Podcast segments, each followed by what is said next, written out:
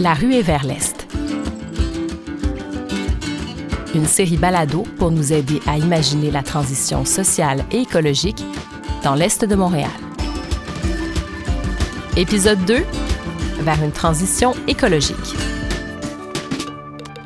Au cours des prochaines années, l'Est de Montréal est appelé à se transformer. Aux millions de pieds carrés de terrains industriels vacants pourraient succéder plus d'espaces verts et de nouveaux milieux de vie, résidentiels, commerciaux, industriels et communautaires. À l'heure de la lutte au changement climatique, il est primordial de repenser ce territoire en tenant compte des impératifs environnementaux. Certains acteurs et actrices engagés dans l'Est de Montréal ont déjà commencé à initier des changements. C'est le cas du professeur Pierre-Olivier Pinault, professeur à HEC Montréal et spécialiste des politiques énergétiques et environnementales. Anne-Catherine Lebeau, directrice générale et cofondatrice d'EcoSeno, est aussi dans l'action. Son entreprise d'économie sociale fondée en 2019 s'est donnée comme mission de réduire l'impact environnemental de la production culturelle. On a évolué toute notre vie dans le domaine culturel pour arriver au, constat que notre vie professionnelle était absolument pas en accord avec nos valeurs euh, environnementales et que euh, on voyait pas de solution. Donc, on s'est dit qu'on allait nous-mêmes creuser puis mettre en place les solutions. Dans cette réinvention de l'Est de Montréal, de nombreuses personnes souhaitent que les atouts indéniables de ce territoire, négligés au fil des décennies, connaissent une revalorisation. Si on se place dans, le vieux Pointe-aux-Trembles, qui est l'endroit que je connais le mieux de l'est de l'île, euh, il, y a un accès au fleuve, une vue qui est absolument magnifique euh, et qu'on voit pas quand on habite dans les quartiers plus centraux euh, de Montréal. Donc, euh, pour moi, c'est vraiment un secteur de l'île de Montréal qui est en pleine effervescence, qui gagne à être connu, qui peut vraiment beaucoup s'améliorer, qui est vraiment moins sauvage, par exemple, que la pointe ouest de l'île. Mais je dirais que moi, mon coup de cœur, c'est l'accès facile au fleuve et l'horizon. Pierre-Olivier Pinault, titulaire de la chaire de gestion du secteur de l'énergie à HEC Montréal. Mon expérience de l'Est de Montréal est, très différente parce que euh, j'y vais et j'ai été beaucoup euh, pour les installations énergétiques qui sont là-bas. Mais l'Est de Montréal reste encore fortement associé à l'industrie pétrochimique. Depuis plus d'un siècle, la présence des raffineries de pétrole a été un moteur économique pour la région, avec pour conséquence d'y laisser aujourd'hui un lourd passif environnemental. Et malgré la crise climatique, le développement futur de ce territoire devra tenir compte de l'héritage de cette industrie lourde. Dans ma tête, je vois l'Est de Montréal sous l'aspect industriel et c'est un petit peu la salle des machines de notre société ou le moteur euh, de la voiture. Et donc, c'est un petit peu cette cette image-là que j'ai, mais c'est nécessaire parce que avec le mode de vie qu'on a, avec la consommation qu'on a, on a besoin aujourd'hui de ces grosses industries. Quand on est dans la voiture, on oublie qu'il y a un moteur, mais euh, sans le moteur, la voiture avancerait pas. Et encore aujourd'hui, on a besoin de voitures, même si on aimerait probablement passer à un mode de transport où on serait libéré de ces véhicules. Il y a des grosses industries lourdes qui ont été installées là et qui sont encore là. Et donc, il y a évidemment euh, beaucoup de contamination, on le sait. Et ça, c'est localement, mais à l'impact plus global, quand on parle de gaz à effet de serre, euh, sur l'île de Montréal, c'est là que ça se passe. Parce que euh, la raffinerie Suncor est un des plus gros émetteurs de gaz à effet de serre. On dépasse le million de tonnes par année. Au Québec, c'est 80 millions de tonnes au complet. Et euh, évidemment, on, s'est concentré dans la raffinerie, mais chaque automobiliste a sa part de responsabilité, non seulement dans l'essence quand il achète l'essence, mais aussi en amont. Cette essence-là, elle a été raffinée dans l'Est de Montréal. Donc même nos vêtements qui, ont du polyester, les bouteilles d'eau qui sont faites de, de composés de plastique, tout ça, ça passe par l'Est de Montréal. Alors, euh, il y a un, impact environnemental qui est très concentré, mais on est tous responsables et il faudrait se former justement pour avoir bien conscience de tout l'impact de notre mode de consommation. Il faut voir les choses. On vise à, aller vers un monde sans pétrole, mais aujourd'hui, on est dépendant et on ne peut pas juste faire une croix euh, du jour au lendemain. Il faut vraiment réfléchir à la transformation de ces zones-là, mais au-delà de ces zones, il faut réfléchir notre propre transformation. Et donc, il y a tout un cheminement à faire, autant social qu'industriel. L'Est de Montréal est prête pour le changement. Sur le terrain, un vent d'optimisme et d'enthousiasme souffle chez ces entreprises qui ont fait le choix de s'installer dans ce secteur de la ville. nous, on est installé euh, à Hochelaga Maisonneuve, euh, au coin de, Dixon. Donc, euh, on est vraiment dans la partie plus industrielle. C'est un endroit qui est en fait occupé par plusieurs entreprises culturelles, bien qu'on ne le voit pas souvent. il y a beaucoup d'entrepôts qui sont là. Donc, nous, on s'est rassemblés dans cet endroit-là. Pour créer un avenir plus vert, ces entreprises innovantes réfléchissent aux moyens de transformer nos méthodes de production des biens, souvent trop polluantes, tout en interrogeant nos habitudes de consommation. Jusqu'à maintenant, pratiquement toute notre économie est sur un système linéaire où on extrait des ressources, on les transforme, on les consomme, on les utilise et ensuite on les jette. Euh, l'économie circulaire, en fait, c'est de repenser nos approvisionnements et donc d'éviter le plus possible d'extraire les ressources, de remettre en circulation. Donc, ça implique de changer plusieurs de nos façons de consommer, de produire, mais ça respecte les limites de la planète. Dans cette prise de conscience qui incite à produire de façon plus écologique et à se tourner de plus en plus vers les énergies renouvelables, on peut se demander quel avenir attend les industries lourdes comme la pétrochimie présente sur le territoire. Ces industries, elles ont pleinement conscience du contexte dans lequel on est. Pour avoir rencontré à maintes reprises des, acteurs dans ces entreprises-là, on se rend compte qu'ils ont conscience, mais que euh, en même temps qu'on a conscience, on y a un marché et donc elles, elles se disent, mais il faut malgré tout, si on arrête de produire de l'essence demain matin, il y a beaucoup de gens qui vont pas être contents. Et en fait, de plus en plus, elles cherchent des pistes de solutions, notamment avec l'économie circulaire que, Anne-Catherine a, a mentionné. Évidemment, ça reste une chaîne de valeur qui est basée sur des ressources non renouvelables, mais progressivement, on pourra passer à euh, des sources renouvelables si on imagine une production de biocarburants, de l'hydrogène euh, vert avec de l'électrolyse. Euh, on parle de plus en plus de chimie verte. Donc différentes expertises qui pourront progressivement passer à des modes de production qui sont beaucoup plus euh, respectueux de l'environnement. Elles vont évoluer d'autant plus vite qu'elles sentent que la société évolue avec elles. Et euh, donc toutes les mobilisations individuelles, toutes les prises de parole qui peuvent être faites euh, et la conscientisation qui peut être faite aident en fait les entreprises à évoluer. Parce que ces entreprises, elles peuvent apparaître parfois désincarnées, surtout quand on les voit de l'extérieur, c'est des grandes tours avec la fumée qui sort, mais il y a des humains derrière ça, il y a des ingénieurs, des hommes, des femmes qui s'occupent de ces machines-là, qui les programment, qui les opèrent et euh, qui occupent euh, la Terre tout autant que nous et qui sont sensibles aussi à, ces enjeux-là.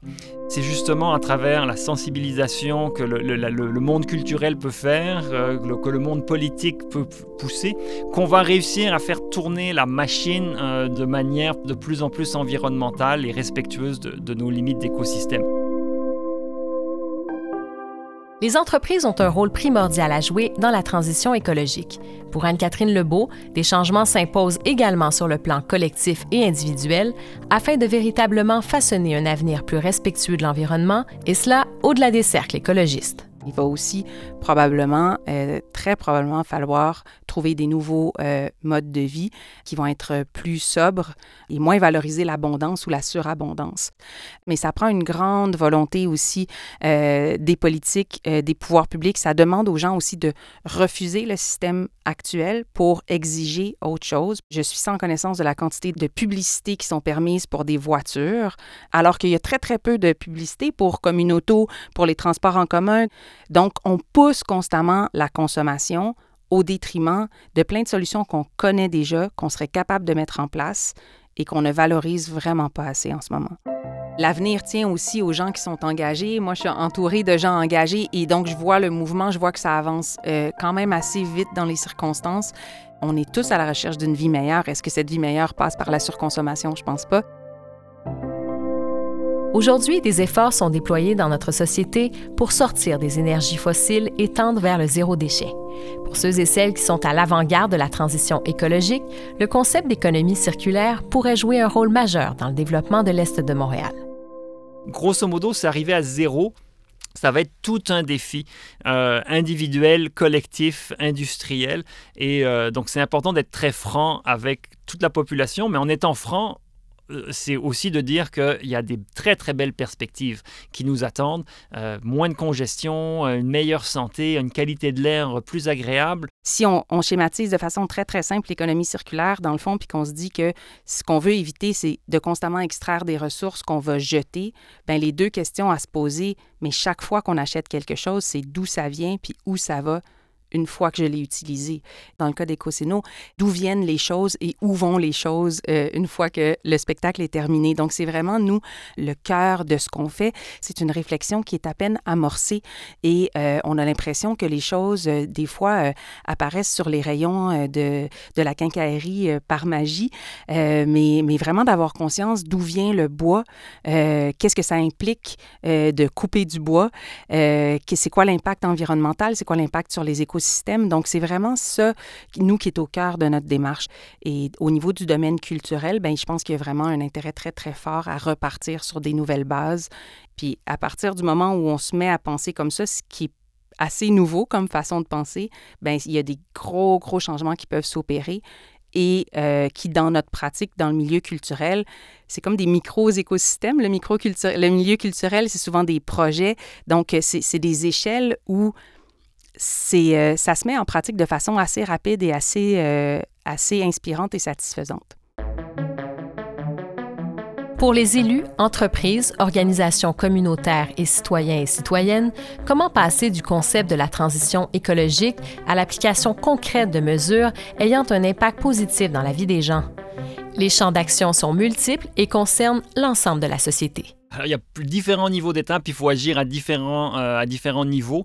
Euh, au niveau de la mobilité, du transport, euh, Anne-Catherine l'a mentionné, elle a parlé de communes auto justement dans l'Est de Montréal, mais toutes ces solutions de mobilité durable doivent être davantage accessibles pour justement montrer que concrètement, c'est possible, même si c'est un grand territoire, même si la densité n'est pas la même dans l'Est de Montréal qu'au centre-ville ou sur le plateau, que c'est possible de se déplacer à bicyclette, en autobus, de ne pas posséder de voiture, mais justement de prendre la voiture comme une auto qui est là, de faire les 3 km pour aller quelque part et la laisser là, la laisser à quelqu'un d'autre et qu'elle circule plutôt que chacun ait son véhicule pour soi.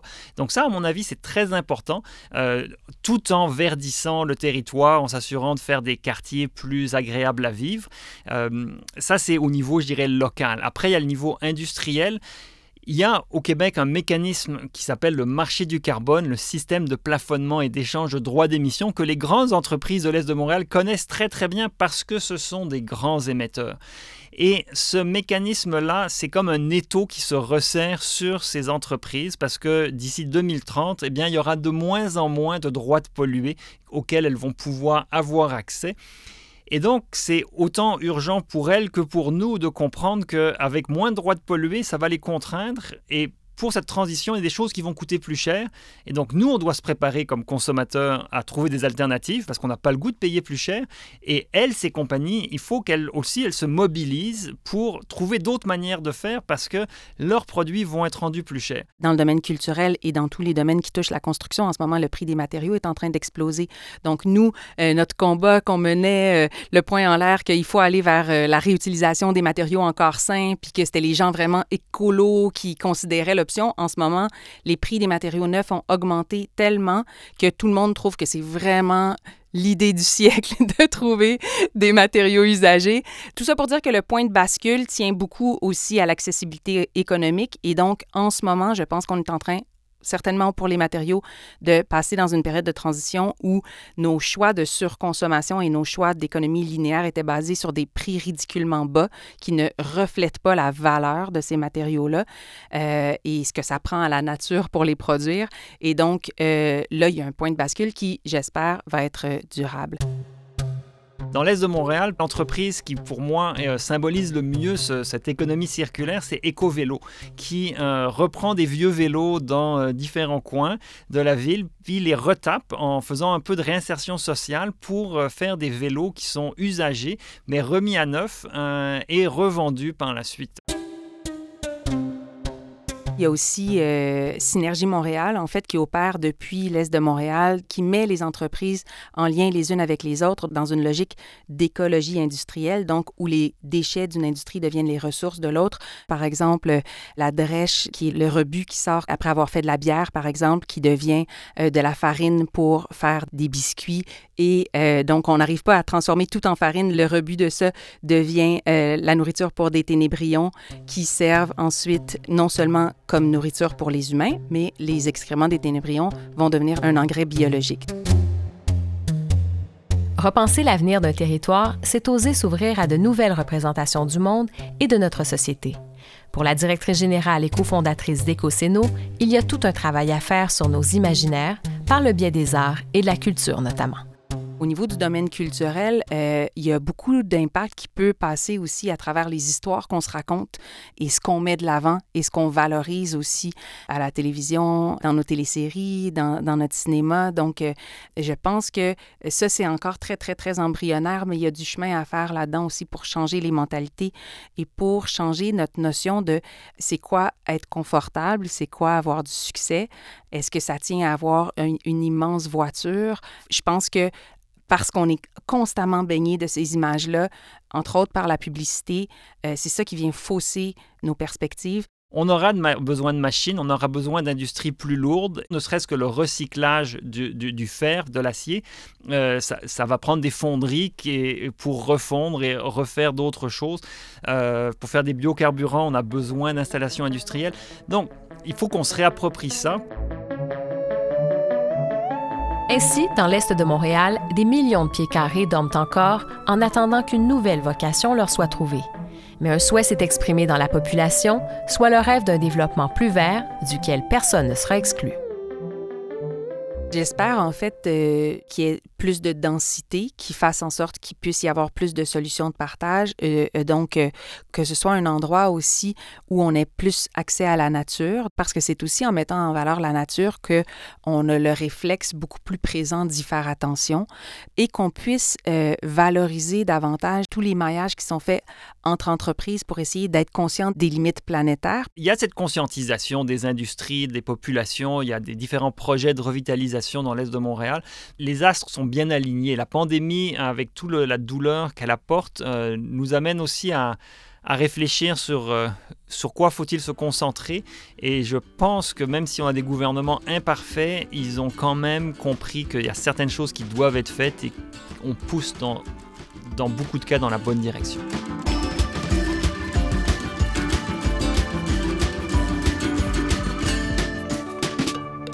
Vous venez d'écouter le deuxième épisode de La rue et vers l'Est, saison 3.